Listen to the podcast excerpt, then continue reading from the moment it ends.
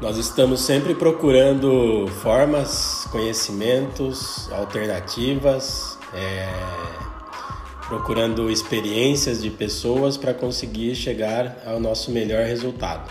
E para isso eu vou estar aqui no podcast gravando algumas mensagens para você.